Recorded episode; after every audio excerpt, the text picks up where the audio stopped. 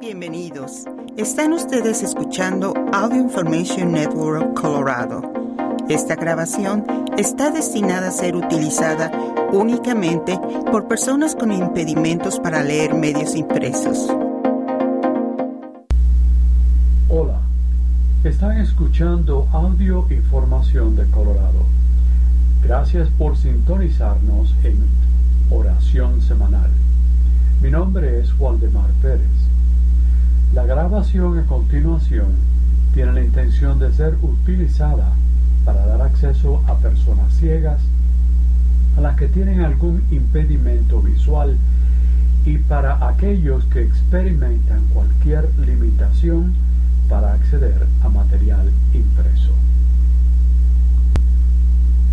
Pues hoy tenemos otra parábola que Jesús utiliza después de haber sido preguntado por las, las autoridades del templo sobre la autoridad de expulsar a los comerciantes. Esto aparece después de que Jesús va al templo y se enfada muchísimo por lo que están haciendo los comerciantes. Ya no es un templo para dar gracias a Dios, sino simplemente un mercado. Y en esta parábola él utiliza un viñedo. ¿Por qué usa el viñedo? Bueno, en Judea los viñedos eran abundantes en el tiempo en que estaba pasando esto. Y por eso lo utiliza como una base, ya que les, los que lo estaban escuchando estaban muy familiarizados con la idea de las viñas.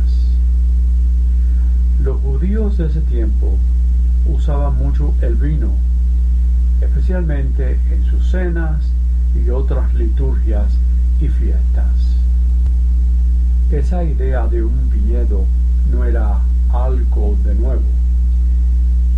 Es lo mismo que aparece en el libro del profeta Isaías, el capítulo 5, versículos 1 al 7, que yo les aliento a que lo lean para que lo pongan junto con esta parábola de Jesús. Pero ahora tomemos un momento para leer las palabras del Evangelio de San Mateo capítulo 21, versículos 33 al 43. En aquel tiempo, Jesús dijo a los sumos sacerdotes y a los ancianos del pueblo esta parábola. Había una vez un propietario que plantó un viñedo. Lo rodeó de una cerca, cavó un lagar en él, construyó una torre para el vigilante y luego lo alquiló a unos viñadores y se fue de viaje. Llegado el tiempo de la vendimia, envió a sus criados para pedir su parte de los frutos a los viñadores.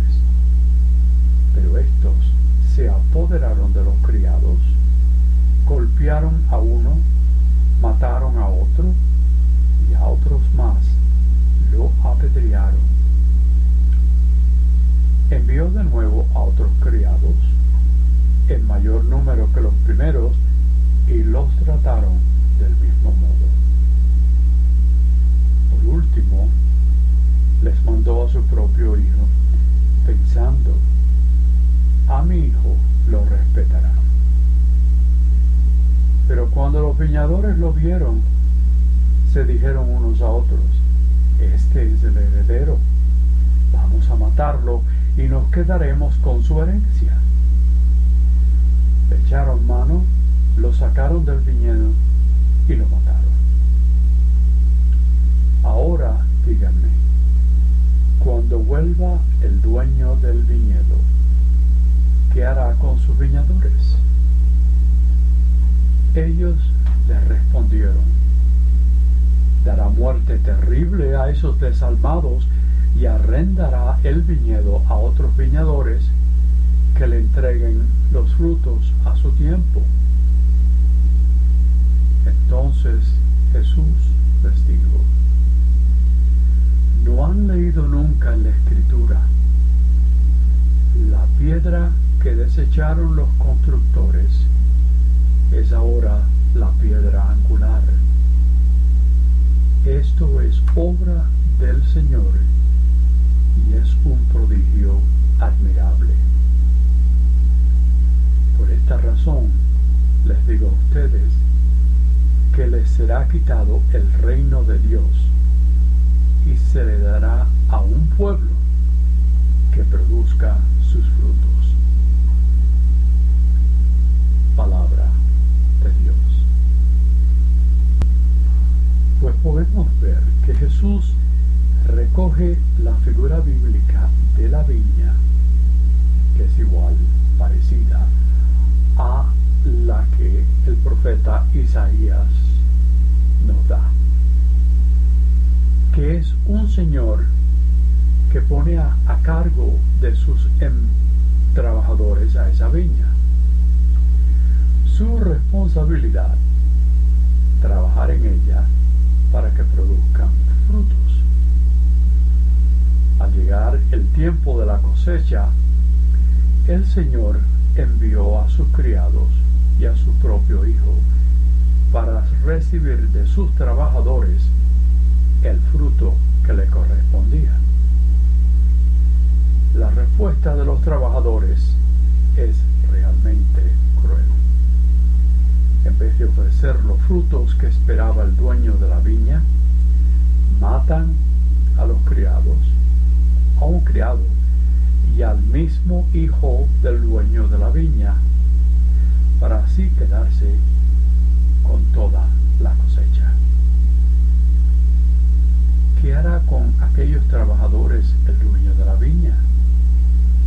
Que eso es lo que preguntó Jesús a sus oyentes. Y ellos dicen, les dará muerte y arrendará la viña a otros viñadores que le entreguen los frutos a su tiempo. Cuando pensamos de este pasaje del Evangelio de San Mateo, y si ustedes leen las palabras del capítulo 5 de Isaías, verán que hay una constancia, una algo constante en estos dos pasajes bíblicos. ¿Qué es? Es necesario producir frutos. Dios nos ha encomendado a todos nosotros el cuidado de la viña, dándonos todas las facilidades para hacerla producir. Y al mismo tiempo nos ha dejado la responsabilidad de entregarle un día los frutos que espera de nosotros. En la viña está representado el pueblo de Dios, un pueblo que siempre supo captar los planes salvadores de Dios o inclusive amarlo. Ese pueblo con sus infidelidades, su rechazo a los enviados de Dios, los profetas, y después al mismo Hijo estaban excluyendo de los planes maravillosos que Dios tenía sobre su pueblo. Sin embargo, quedaban en pie sus promesas de liberación y que nacería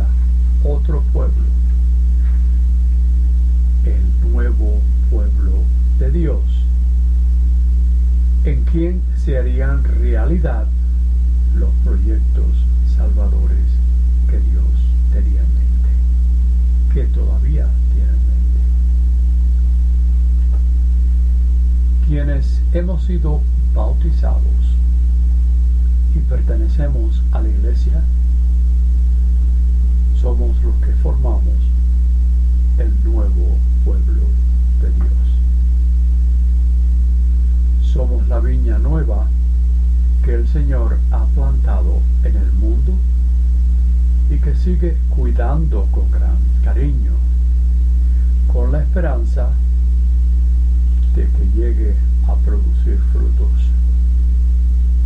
Unos frutos que hagan posible en la tierra la implementación del reino de Dios. Los planes salvadores que Dios nos da no se identifican. Pero, sin embargo, quizás con la fundación de la iglesia y su expansión en el mundo, es parte de esos planes. Lo que Dios espera es que a través de la iglesia se comience a implantar, a implementar en el mundo su reino. Por eso no se trata de saber que somos parte de la iglesia y que somos fieles a sus mandatos. Hay que pensar que debemos estar seguros de que estamos respondiendo a las expectativas que Dios tiene sobre nosotros como trabajadores de la viña. Además, en los planes de Dios está, en primer lugar, la implementación de su reino de amor en el mundo. Y a cada uno de nosotros se nos ha encomendado producir ese fruto del amor.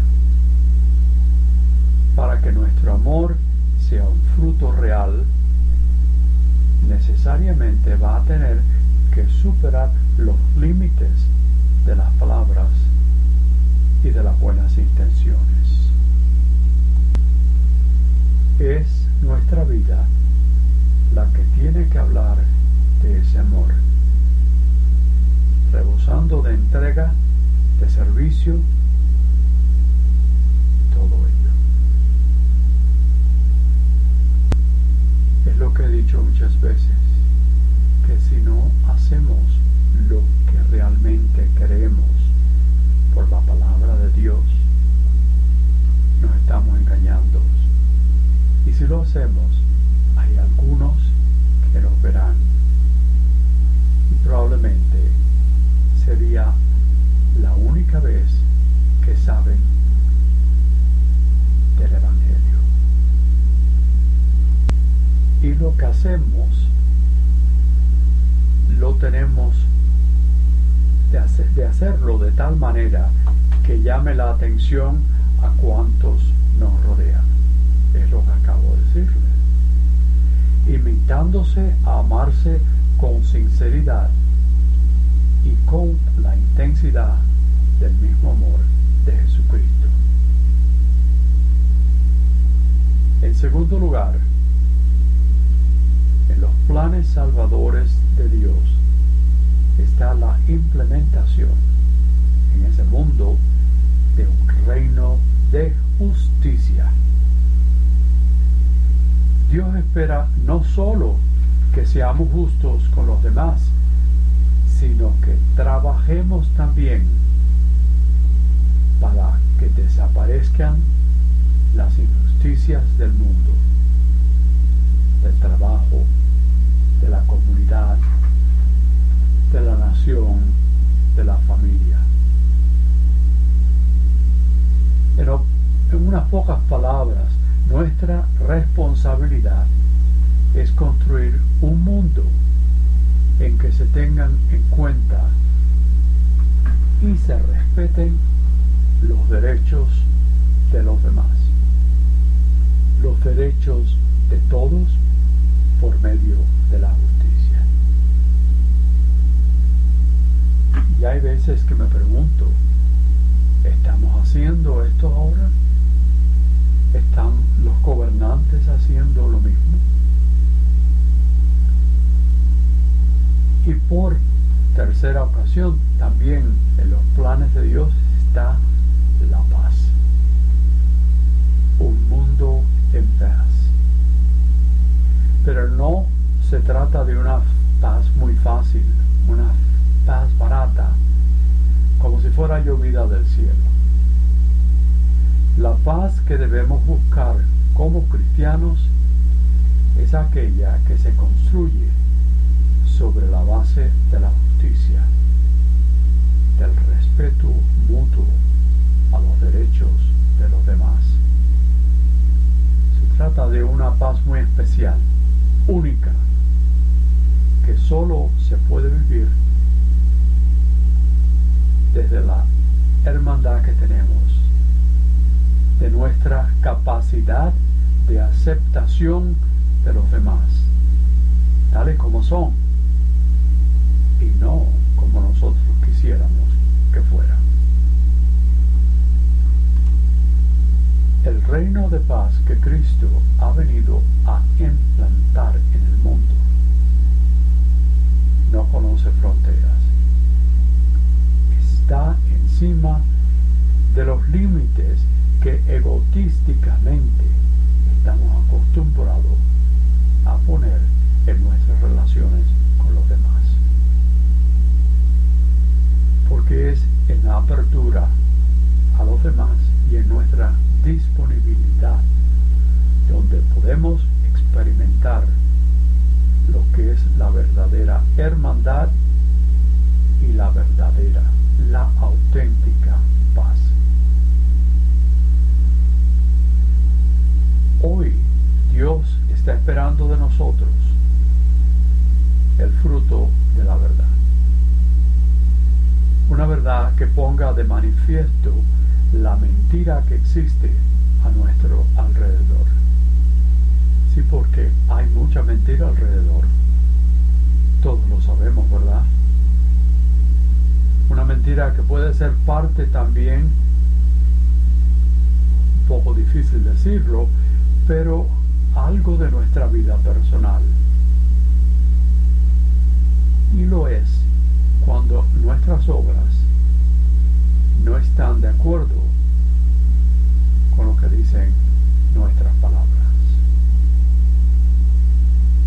Y sin olvidarnos de nuestra responsabilidad seria de poner al descubierto esas mentiras públicas o mentiras privadas y muchas verdades a medias de cuántos no tienen escrúpulos en engañar a quienes menos se puedan defender. Ante todos o ante todas estas expectativas de Dios, debemos preguntarnos con mucha sinceridad, ¿estará hoy Dios decepcionado con nosotros? cuál es la respuesta que estamos dando en este momento a su amor. No podemos dudar del cariño y del cuidado que Dios sigue mostrando hoy a su nueva viña, en la que estamos incluidos cada uno de nosotros. Pero no nos olvidemos de sus exigencias. Dios sigue esperando que demos frutos.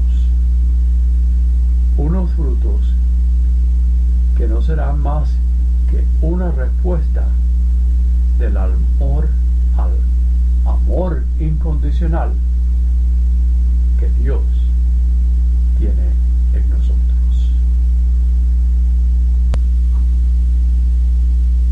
y ahora, recordando nuestras necesidades y las de nuestros hermanos y hermanas, invocamos a Dios de la luz y de todo lo bueno. Por los líderes de las naciones, para que se comporten conforme a las leyes justas y pacíficas en su trato entre ellos y entre los pueblos que se les han confiado. Roguemos al Señor. Por los que luchan por la paz y los negociadores pacientes, por compasivos y legisladores honestos. Roguemos al Señor. Por la paz del mundo, especialmente en aquellos lugares donde ha imperado el conflicto por muchos años. Roguemos al Señor. Recordemos y roguemos por las víctimas de abuso, a los que los abusaron y los responsables por proteger a los niños y niñas y otra gente vulnerable. Roguemos al Señor. Por todos los enfermos, los que sufren y los que recordamos en especial para que sientan la presencia de Dios en su jornada de vida. Roguemos al Señor.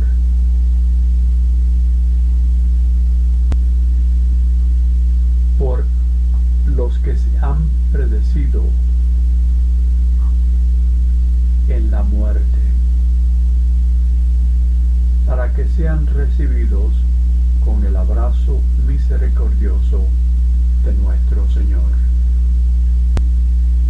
Oh Dios de misericordia y amor, permite que tu rostro nos ilumine y ten piedad de nosotros.